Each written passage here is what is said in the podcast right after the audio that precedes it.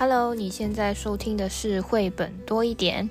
在第二季的节目当中，我们要用十七本不一样的绘本故事，聊一聊二零三零年前最重要的 SDGs 永续发展目标。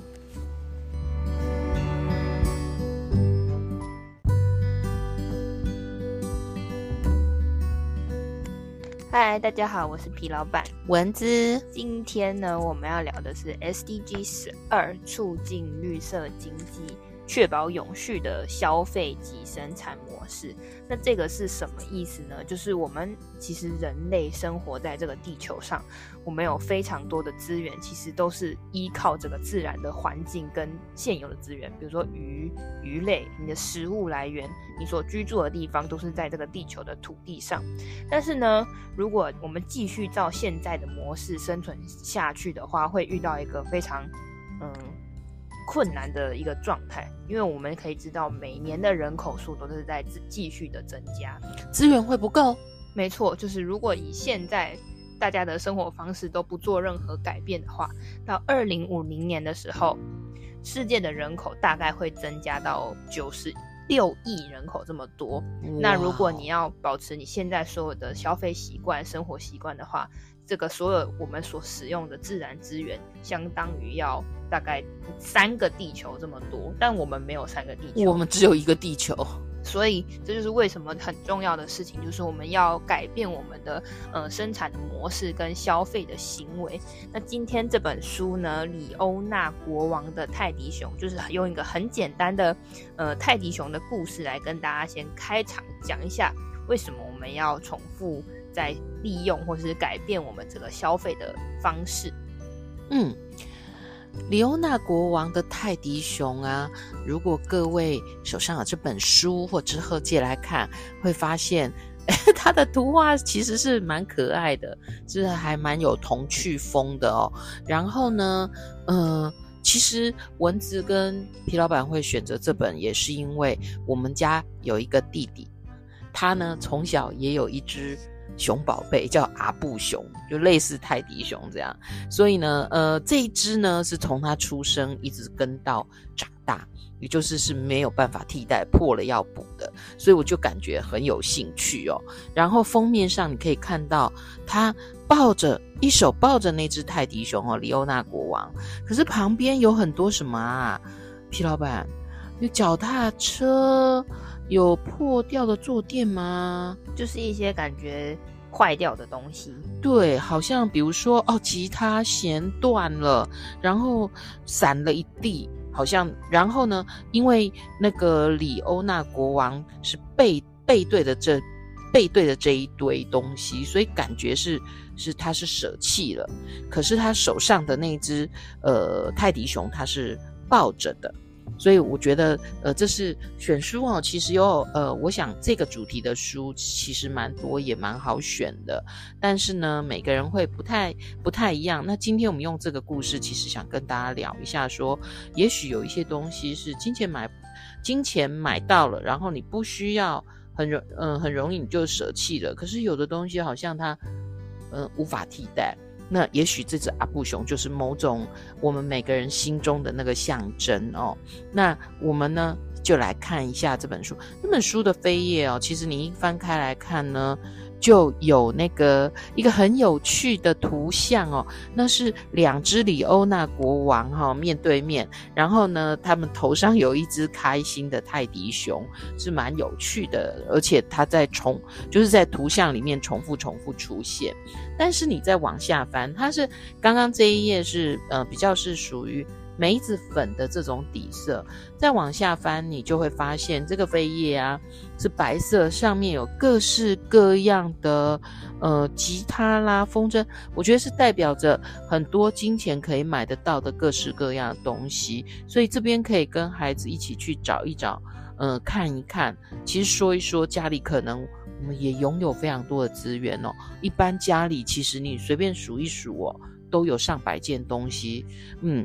那么我们就要正式开始这个故事，但是我又很想跟大家分享一个一一个这本书哦，就是呃，通常呢，很多绘本的作者都会跟大家分享说，把这本书献给谁谁谁，然后有各式各样的词。如果你关心的话，他你手上绘本有写的话，我觉得可以去看看。那这一本的作者呢，呃，文图是同一个，是菲比斯旺，然后是刘清燕老师翻译。然后这个作作绘者就说，这本书要献给我的父母，他们用书本、蜡笔和鼓励填满了。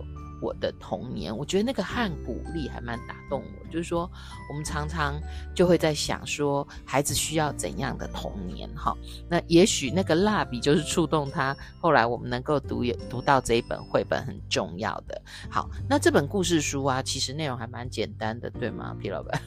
对，它就是一个诶，因为李欧娜李欧娜国王他其实画的是一个狮子的样子。对，他的造型呢，就他的头发很像泡面。对，然后他就是在讲说他很珍惜那个他的泰迪熊，可是他因为他是国王嘛，他很有钱，他要什么就有什么。所以啊，其实这本书文字量很少，可是图像很丰富。但这些图像其实基本上很可能都是孩子熟悉的，比如说玩具小汽车啊，比如说爆米花。然后其实呢，在刚开始这个整个跨页。在奖励欧娜国王拥有的很多他想要都有的时候啊，那只泰迪熊是被放在角落的。然后呢，故事再往下走哦，那就会发现说，这些东西其实他拥有，但是坏了之后呢，诶，皮老板，你东西如果坏了，你会怎么办啊？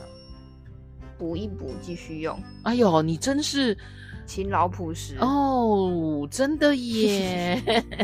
不过，呃，这个李欧娜国王好像不是诶，他就坏了，反正就就在叫仆人去买新的。所以整个故事页面就是不断的，他想要什么，然后就可以拥有什么。但是呢，他坏了也不修，然后用完也不清。所以这个这个往下走的时候，那个画面哦，我觉得，诶。可以跟孩子讨论看看，都快变垃圾山了哦，连汤匙跟叉子、刀子都在天空中飞，非常的凌乱。因为，呃，它可能就是象征着就被丢弃，四处丢弃，这样被扔了哦。那么故事就是大概就是在不停的买买买，不停的丢丢丢，或者是喜新厌旧了。结果有一天晚上啊，有一个很可怕的声音，哇啊！猜猜看，发生什么事？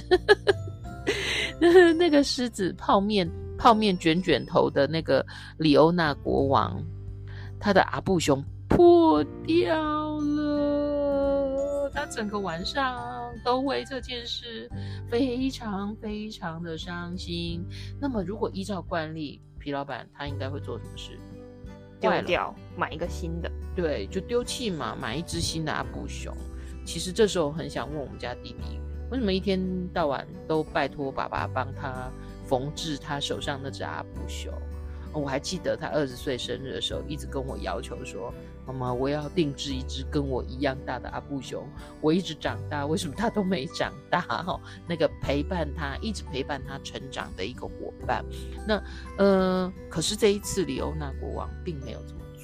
呃，反而是他的呃平常习惯帮他处理东西的这个仆人说：“哎，那您要别只泰迪熊吗？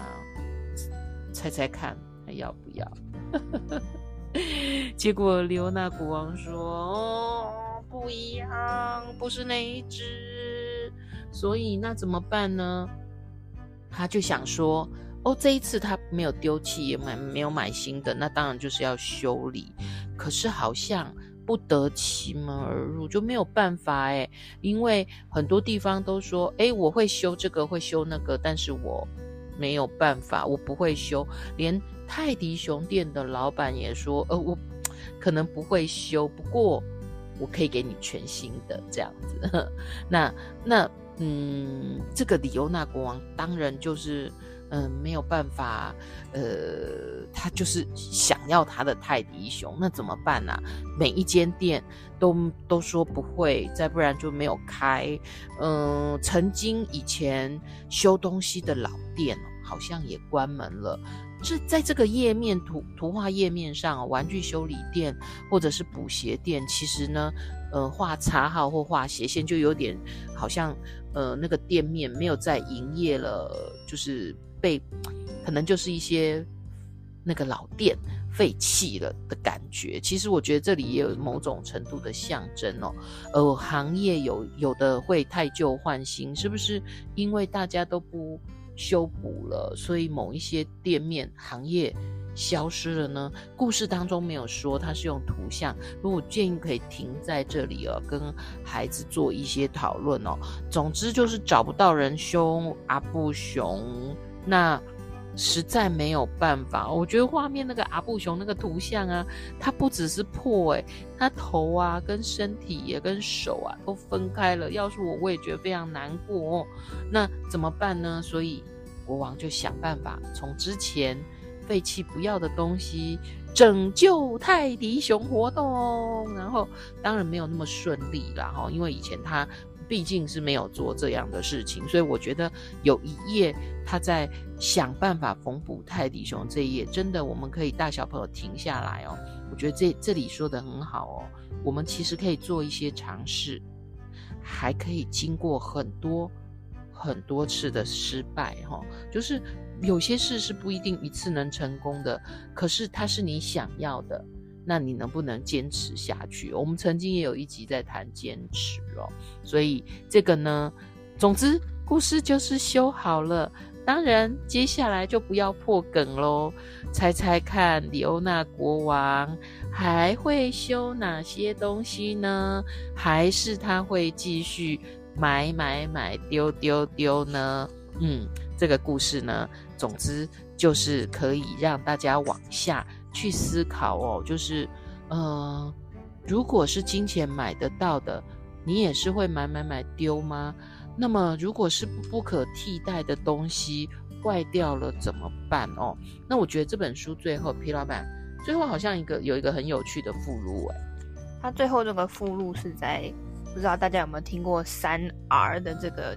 这个减量的运动，就是第一个 R 就是指你要买的东西就是减量，第二个 R 就是你也可以重复使用，第三个 R 就是你可以回收，就当它真的坏掉了，你要分类这些呃垃圾，让它可以去更好的被，不是每个都全部都进去这个焚化炉里面。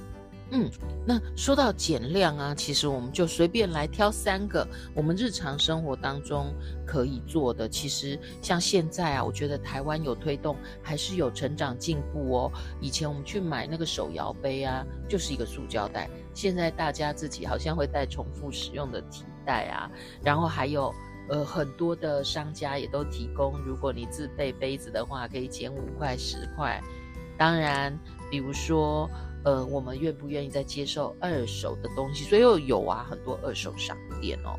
那什么是可以重复使用的？重复使用，比如说废弃的纸张，它其实可以有其他的功能，比如说废弃的纸箱或是纸袋，它都可以再重复的利用，或者说你废弃的。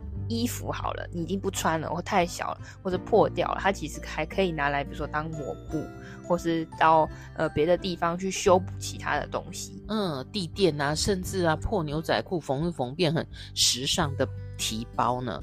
那当然还有回收再利用哦。那呃自己不需要的东西整理整理，可能。有一些人会需要，所以这个呢，就是李欧娜国王的泰迪熊。今天我们的故事，那这个故事里面其实，诶，因为 SDG 十二里面讲的是绿色的消费，其实消费大家可能很直观想到就是买东西，买衣服，买鞋子。你可以可能日常生活中你还要买什么？买书、买包包、买化妆品、买游戏、买电脑、买手机哦，可多了呢。只反正你睁开眼睛，你就会需要消费，这个是就是你人生活的一个必要的必要的一个日常嘛。那其实还有一个消费行为，大家会。很容易就忽略了，人家他可能说啊，我们要绿色消费，可能说啊，我就少用一个袋子啊，我可能自己自备吸管。但其实很重要的一件事情是，你每天一定都会消费做一件事，吃东西。哦，对，你一天都要吃，一天正常来说啦，一天一个健康的人可能会吃到三餐，那你就有三次的消费行为。但是这个消费的行为是很容易被忽略的，为什么呢？在 SDG 十二点三里面就有提到，呃，全地球，呃，就是全全球的人，他其实在呃食物的浪费上的数量是很惊人的。怎么样惊人呢？全球每年浪费的食物的重量。大概有十亿吨，天哪！十亿吨的食物被浪费掉了，但是很多人还饥饿着呢。对，就是是我们前面也有提过说，就是饥饿的问题，就是我们的食物其实应该是够所有人吃的，但为什么这些食物被浪费了呢？你会觉得说，哎，我买的东西我都有吃完啊，为什么有那么多浪费？或是，哎，我每天都只有剩一点点？那是因为其实在在这个过程中。有很多的步骤，其实你没有去想的话，你会觉得怎么会有这么多的食物浪费呢？不过它在这边其实也有分类的，就是这个食物的嗯损耗，或是最后总而言之，它最后进到垃圾桶，它还没有被吃吃到你嘴巴里面，或是还没有到销售的时候，它就已经被折损了。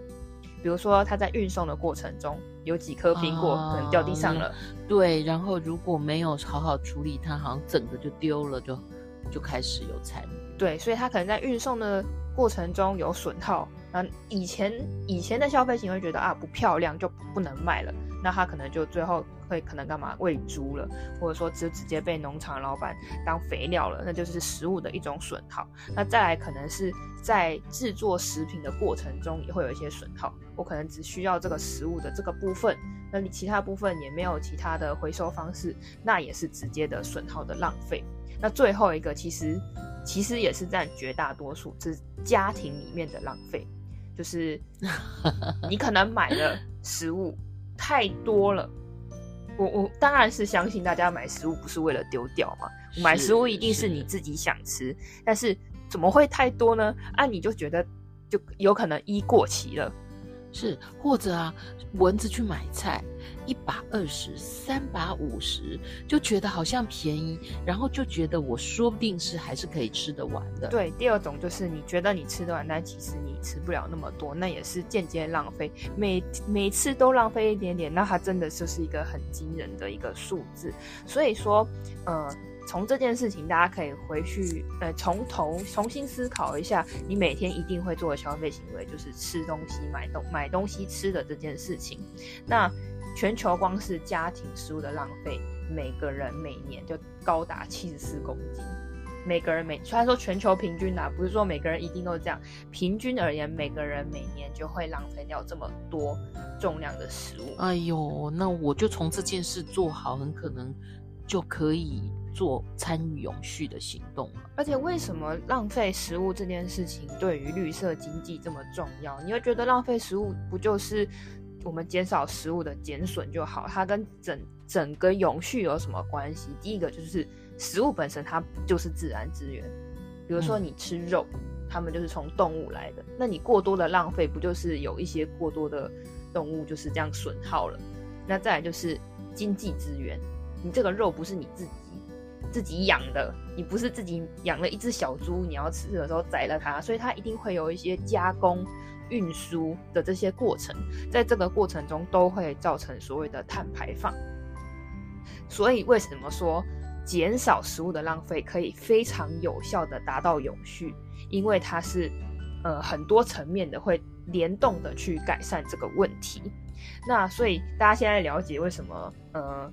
食物的浪费这件事情非常受重视之后，给大家举一个例子。如果是生活在台湾的人，应该非常熟悉我们的好朋友 Seven Eleven。各家便利商店都是我家的厨房。Seven Eleven 就是像这种便利商店，其实是大家现在呃很常见的一个地方。你也很常在里面买一些食物，不管是便当啊、三角饭团、泡面等等，这些食物是非常。呃，容易取得，所以他们其实也是在提供食物的一个厂商的一个一个一个商店这样子。那他们做了什么事情呢？他们其实有一些计划，希望可以在他们的食品上可以更更绿色。怎么样更绿色呢？不是叫你都不要吃肉，或是只要吃素，但是他们选择的第一个就是，比如说快要过期的食物，他给你打折。就是说蚊子勤劳朴实，都会去 App 看一下上面有没有我喜欢的食物，这样呢，我又又又用便宜又取得我喜欢的食物，而且我好像为了永续也尽了一份心力。那第二个，它也是推广低碳饮食，不过它这里的低碳饮食不是说少吃碳水化合物的低碳饮食，它是低的碳足迹的饮食，也就是说，我们多使用在地的农产品，就是我不要吃大老远从别的地方进口来的，他要坐飞机嘛。那我们还标榜说这是来自美国的牛，还是纽西兰的牛？呃，草饲的牛，谷饲的牛。嗯，所以我们希望。在地有的，我们优先吃。嗯，所以他这个低碳饮食不是我们所谓减肥的低碳，而是说减少这些食物来源的碳足迹。所以因此，Seven Eleven 统一超商做了什么事情呢？他们就是提高呃在在地的这些进，诶，不是进口，在地支持在地的这些农产品，比如说米饭，比如说蔬果，比如说。里面用到的肉肉制品也是尽量都是用在地，或是跟呃直接跟农农民合作，或是小农合作。那也开发了非常多特色的呃产品，不知道大家是不是跟我一样常常去 Seven 去 逛 Seven，其实常常会推出不一样的这种呃特色产品。然后非它里面有一些炒饭啊便当，它都有特别的。去用了台湾的台梗米九号跟台南的十一号米，就是在地的，呃，直接取用在地的食材，减少这个碳排碳排放的过程。那它也是，诶、也有做这个咖啡豆。大家有没有喝 Seven 的咖啡？哦，当然一定要，因为其实它非常便利，而且又平价，所以它有时候也会举办，比如说阿里山的咖啡季啊，就直接是采购呃当地的咖啡豆，支持当地的咖啡小农去做呼吁 SDG 十二绿色消诶绿色经济的这个部分。那再来还有一件事情，他做了一些嗯，虽然我们听起来很像是那个呃。什么电商的行销方式，比如说预购啦，或是怎么样的这这么诶团购的这种优惠，嗯、但其实这些团购、这些预购也是支持在地的呃农民的一个方法。比如说诶这个芒果，台湾有名的芒果，或者说台湾是靠海嘛，我们有一些渔业的渔会，这些冷冻的食品，那我们就可以用预购的方式。直接新鲜的就送到就近的 seven，那这由由由这样子以上这些一些方式呢，就是统一超商他们针对于绿色消费这件事情，而且是在食物上所做的一些努力，所以并不是诶、欸，以你以个人来说，你就可以有更多选择，你可以选择他们是支持当地，或者说呃这些农产品来源的的一些商品，那你就是在最在不仅减少。食物的浪费，你也更支持了这个低碳、低碳的饮食的运动。那当然，他还有做一些青年生根的计划，就是让呃 Seven 在一些其他的地方可能会支持在地青年的创业，那他们的产品也可以在 Seven Eleven 做一个销售。对，我们今天呢，是以一个便利商店的呃，就是各项的绿色经济来跟大家讨论。其实我想，很多的便利商店也都开始了，而我们自己其实也可以啊。你在跟同同事团购啊，直接去团购一个我们自己在地的小农的支持，然后这些呢，都比你用 Amazon 去买国外的一些产品呢，可能嗯。有助于碳排放降低。嗯，另外还有一个最近应该是比较大家会听到的词，叫做植物肉。什么是植物肉？对，什么是植物肉？肉就肉了，还植物肉？嗯，吃素就素了，为什么还有素鸡？那植物肉其实现在其实，比如说麦当劳，或者是说汉堡王。或者是一些其他的地方都有在，或者一些餐厅他们就有标榜他们用的是植物肉。那这些植物肉为什么会就是真的有比较环保吗？那它环保的地方在哪里？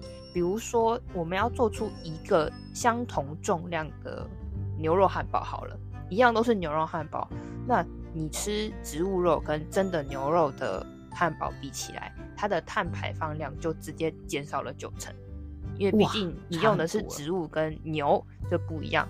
那在制作的过程中所用的水量，你所占用到的土地使用量、使使用量，所消耗的能源都是有非常显著的差异。所以为什么大家会推动说，哎，你可以尝试吃吃看植物肉？其实它最大的源根源并不是说要不许你吃素，不能吃肉，而是说在这个过程当中。